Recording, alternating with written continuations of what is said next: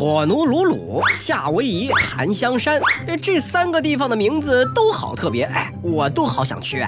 土豪先生，那您打算怎么去这三个地方？呃，听说这三个地方都是海岛，呃，那我就租个船，一个个去过来。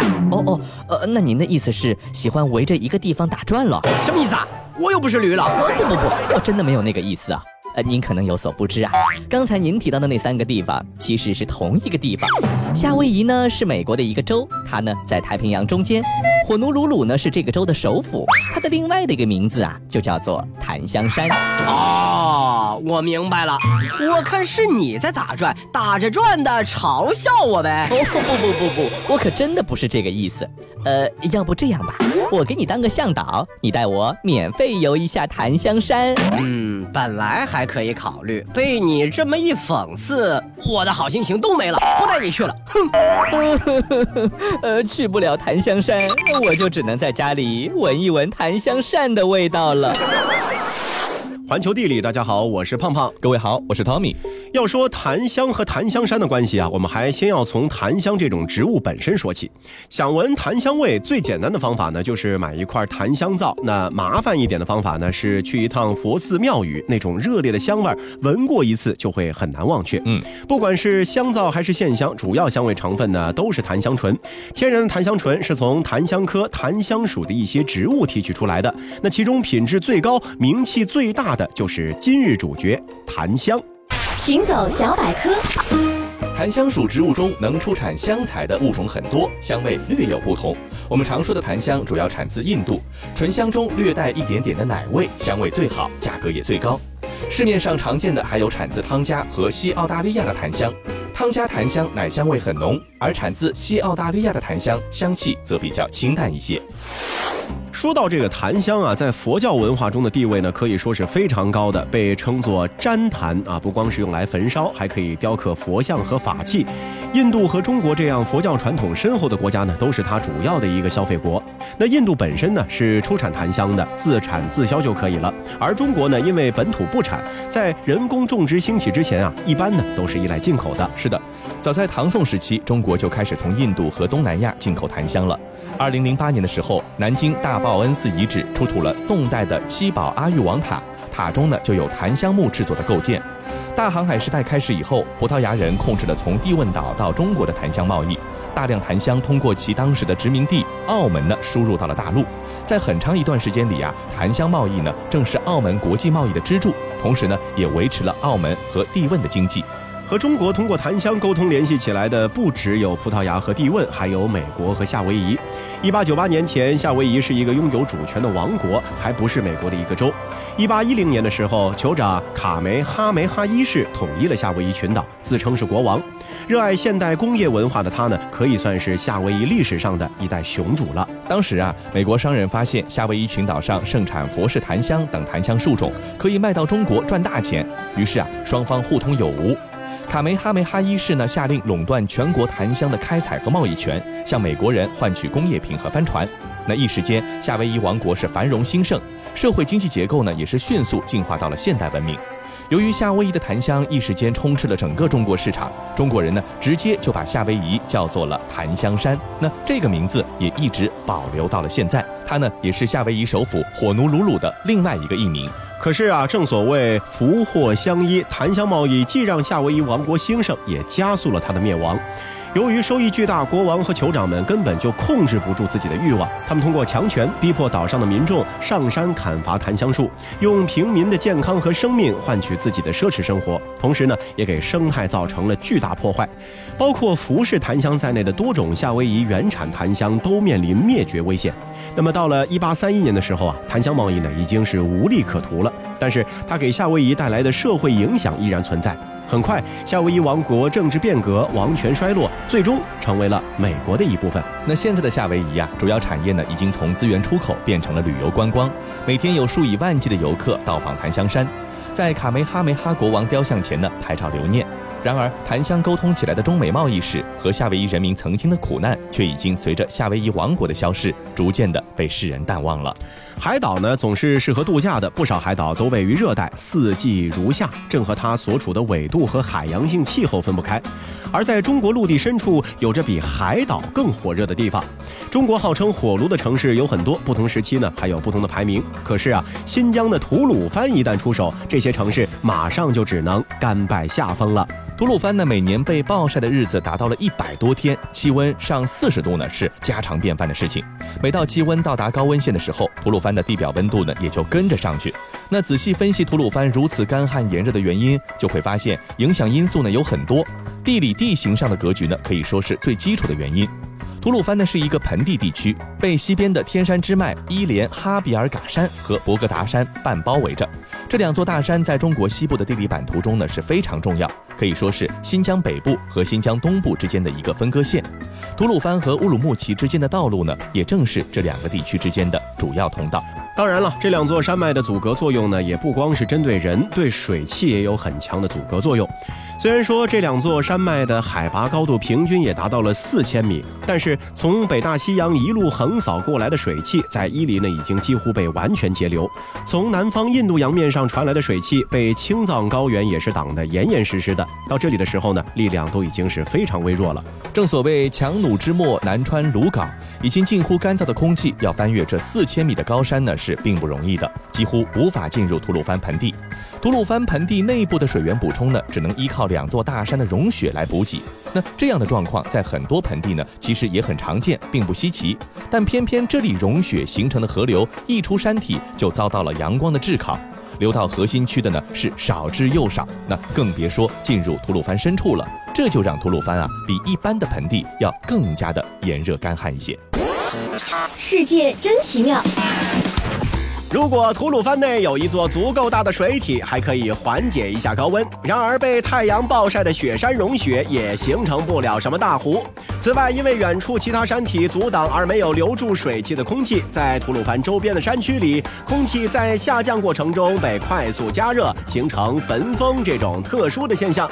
加上盆地地形本身就不利于散热，热流就这样在盆地内部来回滚动，让吐鲁番变得越来越热。吐鲁番市北低矮的山体呢，也就在人们的口口相传中变成了具有神话色彩的火焰山。这里呀，可是在《西游记》里连孙猴子都不敢贸然硬闯的所在。也难怪现在吐鲁番呢，就会有一根以金箍棒为原型的超大温度计，用来记录当地的温度。其实，在吐鲁番啊，即使是世世代代生活在此的当地人，面对太阳的炙烤呢，也需要想点办法让自己舒服些。对于当地的农民来说呢，他们必须趁着太阳还没有出来，或者太阳落山之后啊，才能够出门劳作。白天呢，基本是躲在家里休息，以免中暑。如果说天气实在太热，躲在家里也不管用，他们就得躲到自家的土窖里去。到了晚上该睡觉的时候呢，则是把床搬到屋外，吹着稍微阴凉一些的风，好好睡一觉。而去到吐鲁番的游客，常常啊会听到导游说一个半真半假的传闻，说清代吐鲁番的县官啊需要泡在大水缸里才能够正常办公。嗯，那随着科技的发展呢，今天的吐鲁番人呢有了更多避暑的好办法，各大空调厂商都会把吐鲁番作为制冷功能的最高试验场，征服了吐鲁番的空调才能够正常上市。当地街头的店铺呢也是准备了大量冷饮，以供居民和游客随时消暑。可是这个地方的冷饮和别的地方呢都不太一样，是完全冻成冰疙瘩的。老吐鲁番人都知道，这个饮料呢得先在身上敷着，等冰块化成了冰水，正好可以喝。那如果是其他地方那种零度左右的冷饮啊，放在吐鲁番的空气中，没一会儿呢也就变成了常温，而且是四十度的常温了。什么让我觉得自己好得特每天都快世上的剩下爱情的魔法。甜蜜又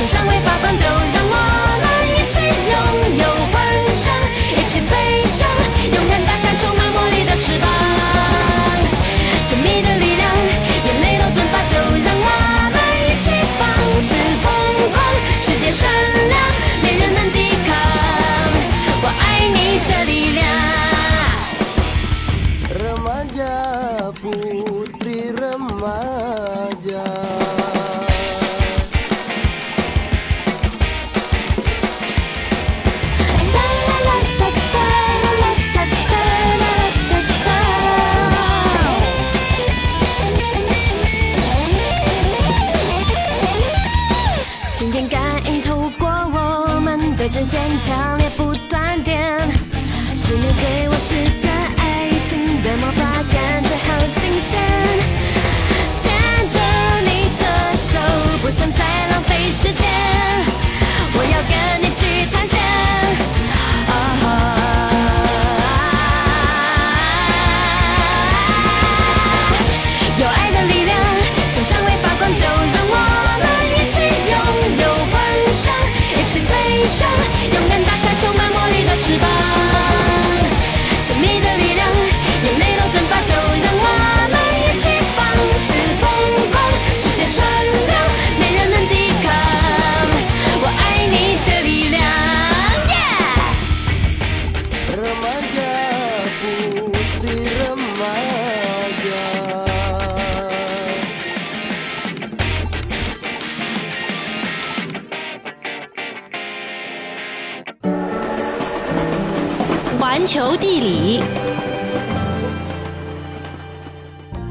欢迎回到环球地理，大家好，我是胖胖。各位好，我是 Tommy。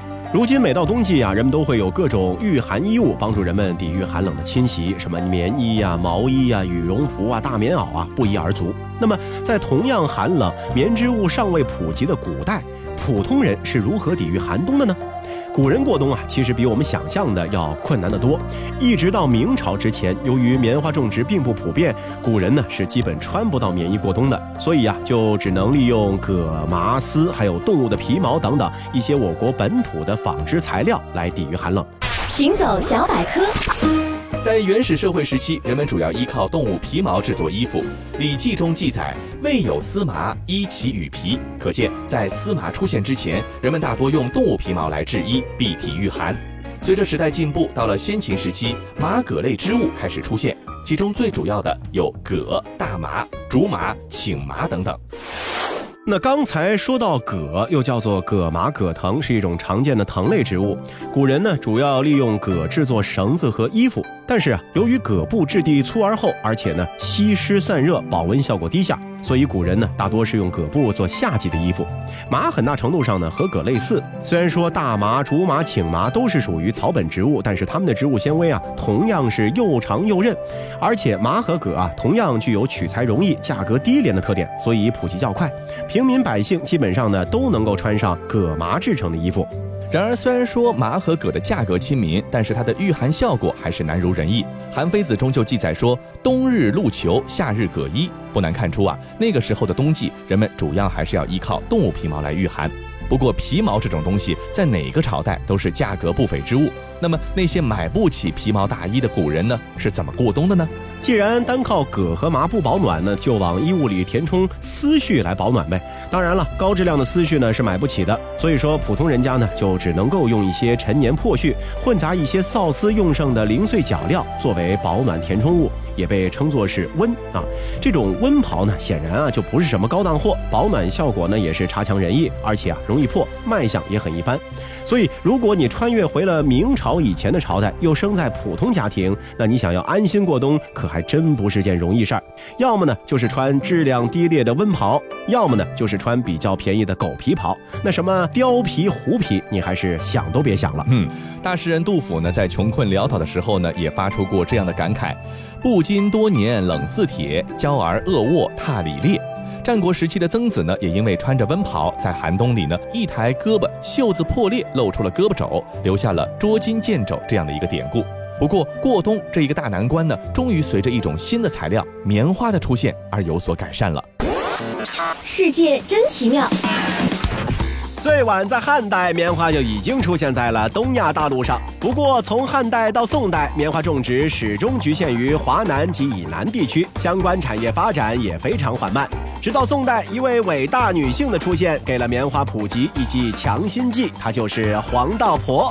黄道婆是松江府乌泥泾镇人，也就是现在的上海松江人。她出身贫寒，在屡受迫害之后出逃南方，辗转来到了海南岛。在这里，黄道婆学会了黎族人纺棉的技术，并且将它和中原纺织技术相结合。回到上海之后，黄道婆继续改进棉纺织技术，升级开发新式纺车。由此，中国的棉纺织技术开始突飞猛进，并且极大带动了棉花种植的推广。元朝的王祯呢，在著作《农书》中记载到，棉布比麻布、丝绸来得更加的柔软保暖，而且纺织难度也更低，还省去了种桑养蚕的劳苦。那棉花是如此的优秀，以至于它一出现啊，就收获了老百姓们的广泛欢迎。在棉花刚实现产业化的元代呢，其实就已经出现了棉布、棉被、棉纱、棉袄、棉衣、棉毯、棉衫等众多的棉织物。当时的朝廷甚至以棉花为原料制作了多种军需物资，比如说乌泥经被，就是黄道婆回到乌泥京之后所推广的一种棉纺织品。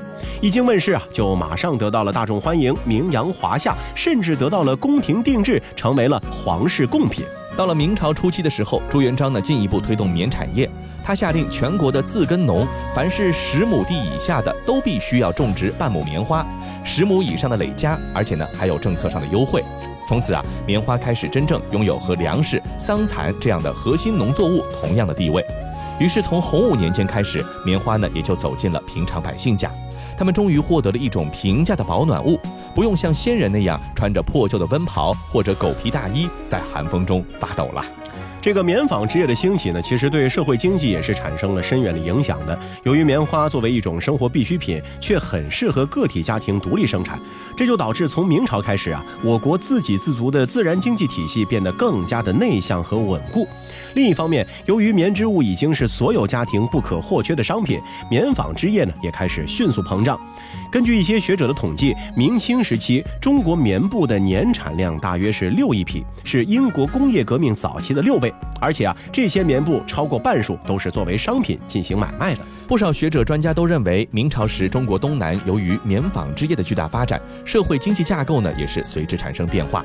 棉花的价值不仅仅体现在经济上，它的战略价值也相当重要。东北关外之地面积广阔，土地肥沃，但直到明朝以前的中原王朝都很难在辽东半岛以北地区呢建立稳固长期的统治。那直到明清时期，伴随着棉纺织业的发展，东北地区的人口承载量才开始显著上升。这其中的客观因素就和棉花的普及不无关系。其实绝大多数的人啊，都会理所当然的以为棉花嘛，那肯定是白色的了。就像人们认为非洲人一定是黑皮肤一样。可事实上啊，随着科技发展，彩色棉花早就不是稀罕物了。而非洲人的肤色呢，其实啊也是千差万别的。是的，外界对非洲的最大误解呢，就是把非洲当成一个整体的非洲，或者呢是把撒哈拉以南的非洲当成铁板一块的非洲。然后大家也会自然而然的觉得非洲人应该长得都是一样的，阔鼻、大嘴、浓眉、大眼，肤色又黑。但其实啊，这是人们对非洲的一个重大误解。有一个极端的例子，就是说啊，在非洲其实也有长得和东方人很像的非洲人。那如果咱们宽泛的来划分一下的话，其实这个黑色人种呢，可以分为班图人和其他人。先来看一看其他人，这其中肤色最深的应该就是苏丹人了。